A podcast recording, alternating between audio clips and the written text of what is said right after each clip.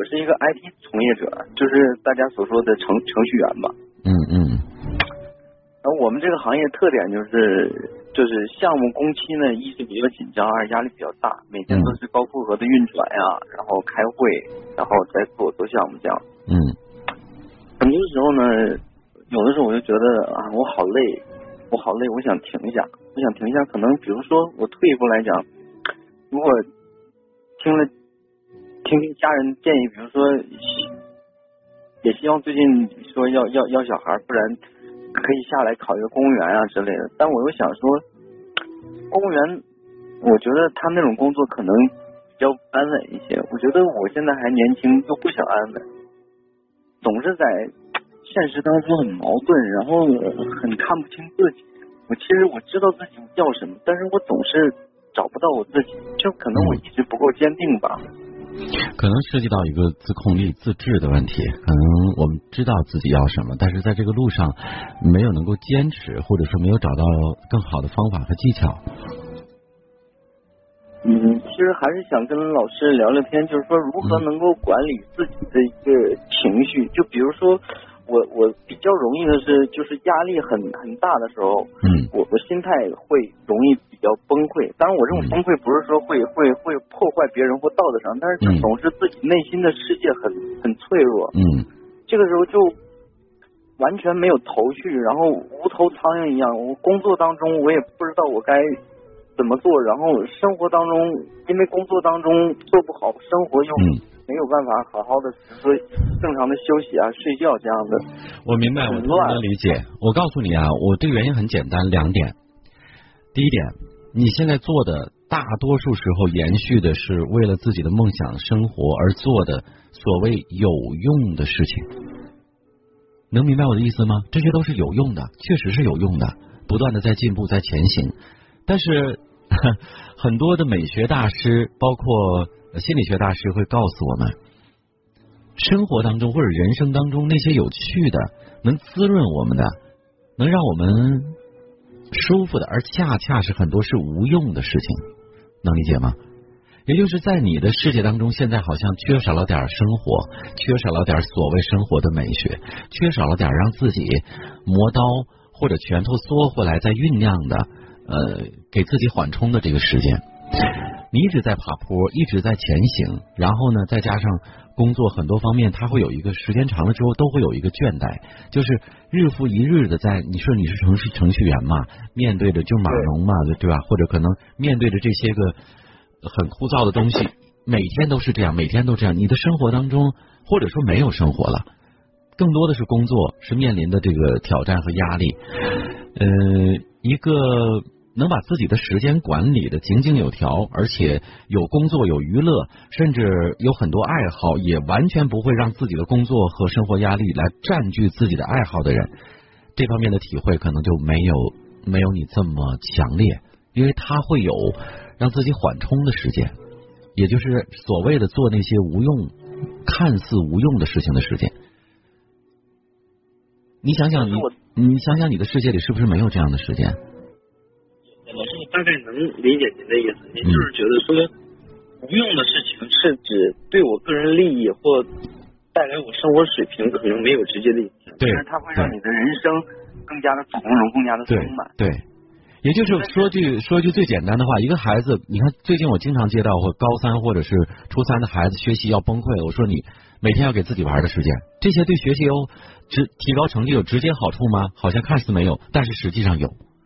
他放下来玩了一会儿，再回来学习的时候，他会对学习没有那么强烈的厌烦感，他会呃头脑更清楚，他会更珍惜这个时间。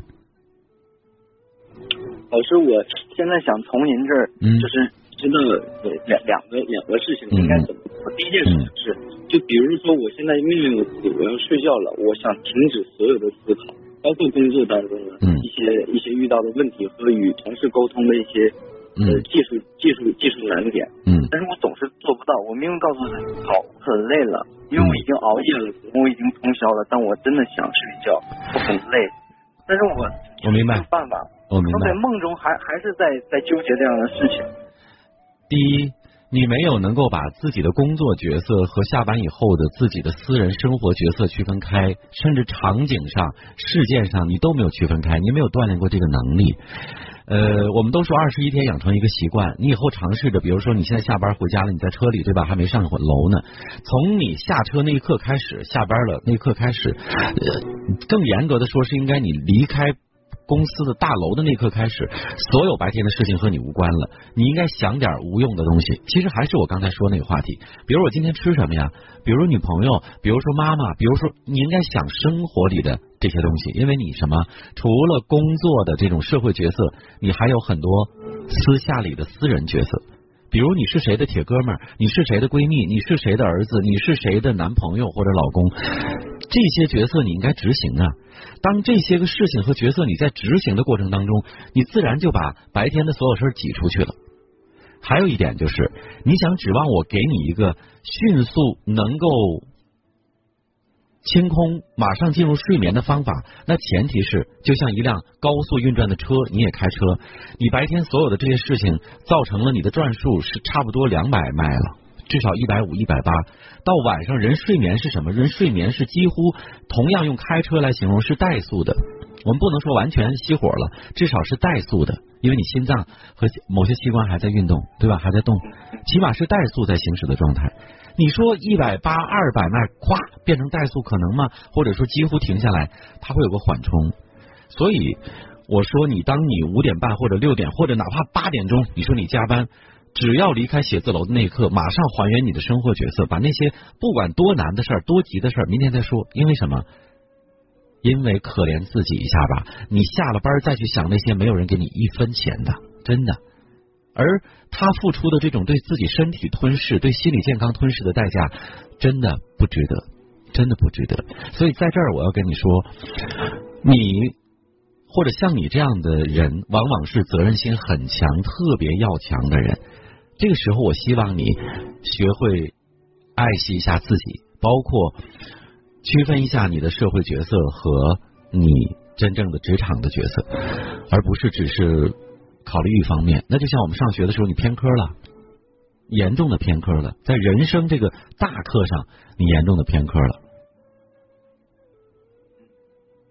谢谢老师，对，我可能还要占用您一点时间，就是说，一方面会觉得说，嗯，我对公司来讲我不是唯一，即便我是再优秀的员工来讲，对呀，公司没了我，他依然会赚，对对。但但另一方面，我也知道，但是我对我的家庭来讲，我是唯一，他们每个人都很需要我，我妻子需要我的爱，嗯，我父母需要我的爱，我作为一个儿子，我作为一个丈夫，我应该有。自己应尽的一个责任，但是你的爱绝不是你事业多成功赚回多少钱才能体现，这不是一个唯一途径。你要知道，他们需要你的爱的同时，他们更爱你，他们更希望一个轻松健康、能陪他们更多年的你。就是我，我另一方面，比如说我，我我身旁的一些。朋友，他们的一些工作，比如说他是一个事业公务员或之类的，一方面会羡慕他啊，他想出去玩的时候啊觉得啊好轻松，这样的职业好棒。另一方面，我觉得那人生年轻的时候不就应该为自己的梦想或自己，你要知知道自己做出最大的努力去去奋斗，哪怕你说的特别好，我支持你。年轻的时候一定要吃苦，一定要奋斗，但是对不起，要有尺度。奋斗和吃苦要有极限，在自己的心里能承受的范围之内，在自己的能力能承受的范围之内。当你出现严重的纠结了，甚至不舒服了，这时候你就要停，你就要反反省一下，思考一下，让自己慢一慢，因为跑得太快了，越来越快，越来越快，一定会摔倒。这这就是一个道理，要匀速的前进。明白吗？所以这就要找自己，要找到自己内心的一个承受点。过了那个点之后，什么样的人都会崩溃。没有内心极度强大的人，都是一边前行一边擦着血水、汗水、泪水在前行的人。说这些好像像鸡汤，但它是真的。在北上广，就包括我的朋友圈子当中，在北京啊，哪怕不是呃做 IT，不是做这个软件的工程师，或者做新媒体的。他们有很多也是，比如说现在下班，然后呢，好多好多事情堆在那，明天一想要很多很多事情，他真的没法完全的让自己清空，说不去想了啊，我们只能尽量的去做到。刚才你也问我了，到底什么方方法？我觉得你要给自己的生活安排一个非常规律的一个节奏，这是我第一个建议。你比如说，我也认识一些在外企工作的，可能比你还要忙，这个时间可能刚下班，但是他办了二十四小时的健身卡，在这样的会所里办了卡，然后他可能下了班之后，呃，吃一点自对自己健身有益处的一些比较营养的这个清淡的食物，然后呢，他就会泡在健身房里。第一。因为有严格的这样的一个私下里的作息时间规律，而且他是有兴趣的，同时可以排排解一下，也清空一些自己白天的所有的事情啊，然后再加上一些锻炼，回到家里他的睡眠，整个的身体状况就得到了放松，挺好的。然后每个周末啊，无论你多忙，周日的下午他一定要去跟朋友去徒步。啊，当然，极特殊的情况之后之外，也有占用他私人时间的。但是除此之外，他给自己私人时间里的这种运动也好、爱好的安排，几乎是雷打不动的，相当于工作当中极其重要的事情。也就是这个比例你要协调好。那像你这样的情况，嗯，我不问我也知道，你肯定是工作是第一位的，或者说你为家人的这种谋福祉的这种付出和奉献是第一位的。对，就是觉得，我觉得我存在的价值，一是我要让我的家人爱我的人，他能够温暖、快乐；，还有就是我要在工作中找到自己的价值。我我很矛盾的一点是，有的时候我不知道我自己为什么而存在，我也不知道我自己存在真的是具有什么样特殊的意义。总之，我总是想说，我觉得我活过，那我就要。不是要证明什么，我至少觉得我要有我自己存在的价值。很多时候我就把自己看得很轻，有的时候又把自己看得很重。嗯。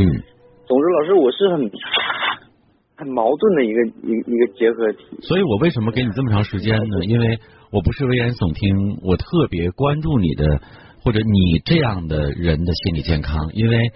呃，这种纠结和矛盾时间久了，也就是我们经常说你会想太多的人，特别容易出现心理问题。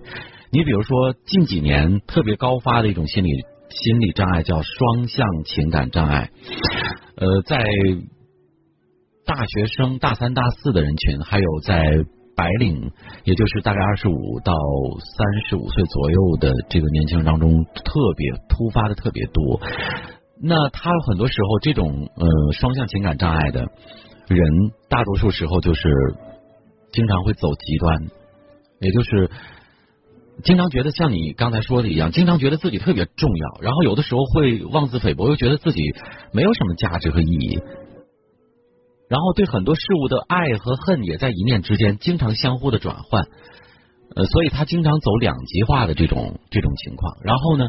大多数这样的人往往是特别有修养、特别内敛、爱思考问题、特别在意别人的评价。你比如说，像你刚才说的，别人对我满不满意啊？我给他们想给他们带来幸福，想让他们过得好，他们过得好不好啊？就不但努力了，而且还特别在意结果。然后时间久了之后，你会发现，他想了这么多之后，把自己忽略了，也就是自己快不快乐呀？那现在。你既然相信我，北辰哥告诉你一个人最大的成功和你的价值，其实真的未必是你在事业上多成功，是你呃取得了多少财富，或者你当上了总当上了总监或者大区经理，而是你是快乐的。真的，这是人最大的价值，是你能让自己快乐。因为我刚才也提到了。棒了，老师你，老师你，老师你太棒了，老师我觉得你像一面镜子一样。老师，如果我我不是第一次给你打电话，我觉得可能你是我的一个朋友。嗯，说的这么准呀。呃，Oh my god！因为因为心理就是这样的，如果你能够呃有空的时候也了解了解或者看一看心理方面的书，你会发现它就是人性的一面镜子。你是一个很优秀的，我真的为什么给你这么长时间？你有责任心，你有爱心，你肯定也特别孝顺，因为你提到了你想让家人、让父母、让所有人都过得好。但事实上，呃，你不能忽略了对自己的爱。我去年在在西藏，跟吴晓波老师啊，还有呃很多老师做了一场，我们三十个人差不多做了一场连续三天的星空下的分享这种演讲。我演讲的题目就是“爱就是看见自己”。你要知道，当你能看到自己，把爱先给自己，让自己快乐、充实，生活和工作都井井有条的时候，你就会变成一个巨大的正能量的磁场。而这个磁场呢，就会慢慢的波及到。你的太太、孩子、父母、身边的人、朋友，他们都会觉得，哟，你魅力值大增，愿意跟你在一起。然后，哪怕你没有太多的金钱物质给他们，他们也愿意跟你在一起。这就是能量的力量。而当你为了拼命的想对他们好，呃，想要在职场上有有所建树，而耗费了自己的身心的健康资源，甚至让自己很疲惫的时候，你记住，你的能量值就下降。就像男孩子很多都打过游戏，像你在打游戏的时候，你的血一点一点的在掉，你依然英勇善战，但是你血一点一点的在掉，就是这样的一个一个道理。哇，老师你太棒了，特别感谢。我觉得虽然说我可能还没有办法一时间吸收到您传递给我这么多的一个一个一个能量和解决办法，但总之我觉得我可能会适当的慢慢调整。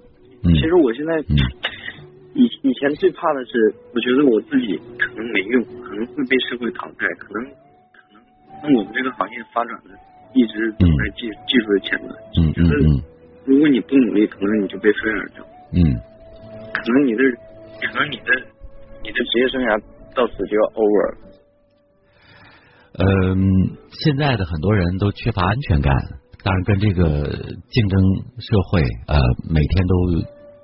都有很多很多变数是有关系的啊，呃，所以我们需要一些节奏慢的这种光阴和事情找一找。你比如说刚才我提到了，我有些朋友，嗯，也是在外企或者公司或者在 IT 做高管的，可能年薪上百万以上的，他们最喜欢的呃几种业余爱好，你知道，下围棋。因为它可以让你慢思考，然后呢，喝茶，还有的就是写生，就是学画画。不管你画成什么样，去在湖边坐上一天去画画，其实就是为了让自己放空，让自己的节奏慢下来。所以，我我还是那句话啊，就就是今天我们聊了这么多之后，第一个目的就是你你找到了，说我我懂你了啊，我们。有心灵上的这种链接了。第二个更重要的作用就是你要知道，很多人跟你一样，你不是一个个体，大家都是这样啊，都是这样在忙碌着。所以你不要认为自己是不对的，或者说自己现在是有问题的，这是第二个，拿去这些标签。第三个是你还必须得重视，重视什么呢？重视一定不管再忙，也要给自己喜欢想干、特别想去做的事情一点时间。而这些事情可能不创造任何价值，甚至可能还花钱，还花时间。但是那些事情才是真正可以让你快乐、刺激你出现这个能量的，而且促使你良性激素分泌的真正的东西，那是生活。盖到盖到你的点了。嗯嗯。嗯，很很很正常。关键我觉得心里我是过的好久了。嗯嗯。快要变态了，因为自己现在。我说这种变态不是那种变态，是觉得自己对自己有些太嗯，但心里很我明白，我知道，我知道我自己不健康，但是我我不知道该用什么样的嗯。方式去排解自己，所以才才才给你打这个电话。其实我一直听你的节目听了好久好久，嗯嗯，下班了我都会刚好这个时间比较多啊，对，嗯，对，就去听听一下老师讲话，然后。看看别人的生活，我觉得都都可能有吸收和借鉴，或老师给其他人的建议。但我觉得我我就是这样，就是说我知道我自己什么毛病，但是我总是控制不了自己，可能这就是人性。嗯嗯。但是战胜不了自己，也许我确实能力有限，也许我确实内心还不够强大。嗯总之，我可能还要找到更好的。慢慢来，给给自己自己点时间。好，那上去吧，家人还等着你呢，还有温暖的灯光。今天呢，你等于认识了一大哥，你不是一个人在战斗，加油啊！好，谢谢您老师。好嘞，好，再见，See you later。思路很清晰，他的问题和状态表达也非常清楚。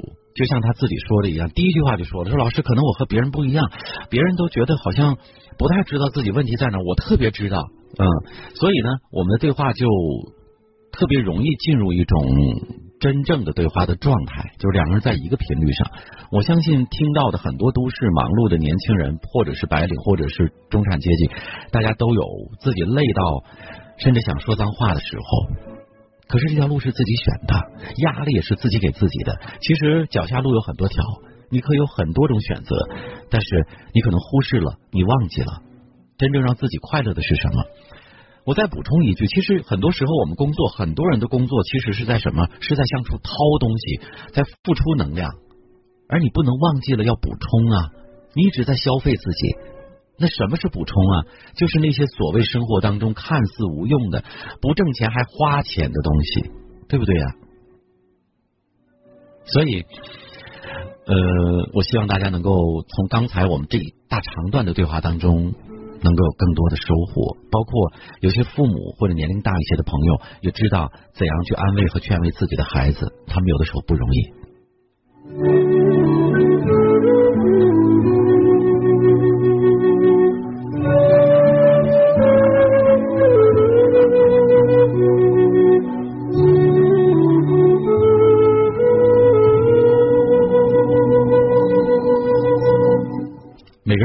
自己不同的一种生命的状态啊，甚至在不同的阶段，你的生命状态也会发生改变。呃，这里呢，我想重点的再说两点。第一点，千万不要妄自菲薄，不要忽视自己的能力，甚至不要认为现在所有的一切我必须牢牢的抓住。如果有一天有了变化，如果有一天呃我摔倒了，或者所谓的我输了，我输不起，不是，其实你有很大的潜能。每个人。一生当中，其实你能尝试的东西是有限的。你比如说，我们的父辈更是那样。他们从入行开始，可能一辈子做了一种工作，然后他就认为其他的我也不会呀。我刚才说了，人的潜能是无限的。早年我记得有很多人下岗的时候，当时也是哭天抢地，会觉得自己好像怎么办呢？我这一大家子人，但最后你会发现。客观事物会把你逼向另外一条路，你发现那条路走得很好，还有很多人在那条路上自己创业成功了，或者比原来自己的生活和自己那份自己以为喜欢的工作还要深爱百倍，还要有更大的价值，对不对？但是如果没有这样的一个坎儿，或者所谓当时你认为无法站起来的一次打击，你怎么能给自己人生多一种尝试呢？你有无限可能，真的，每个人都一样，所以不必对未来可能会出现或者压根就不会出现的那些事情恐慌。车到山前必有路，只要你不断的让自己强大，修炼自己，提高你的综合素质和能力，记住，哪个山头都养人。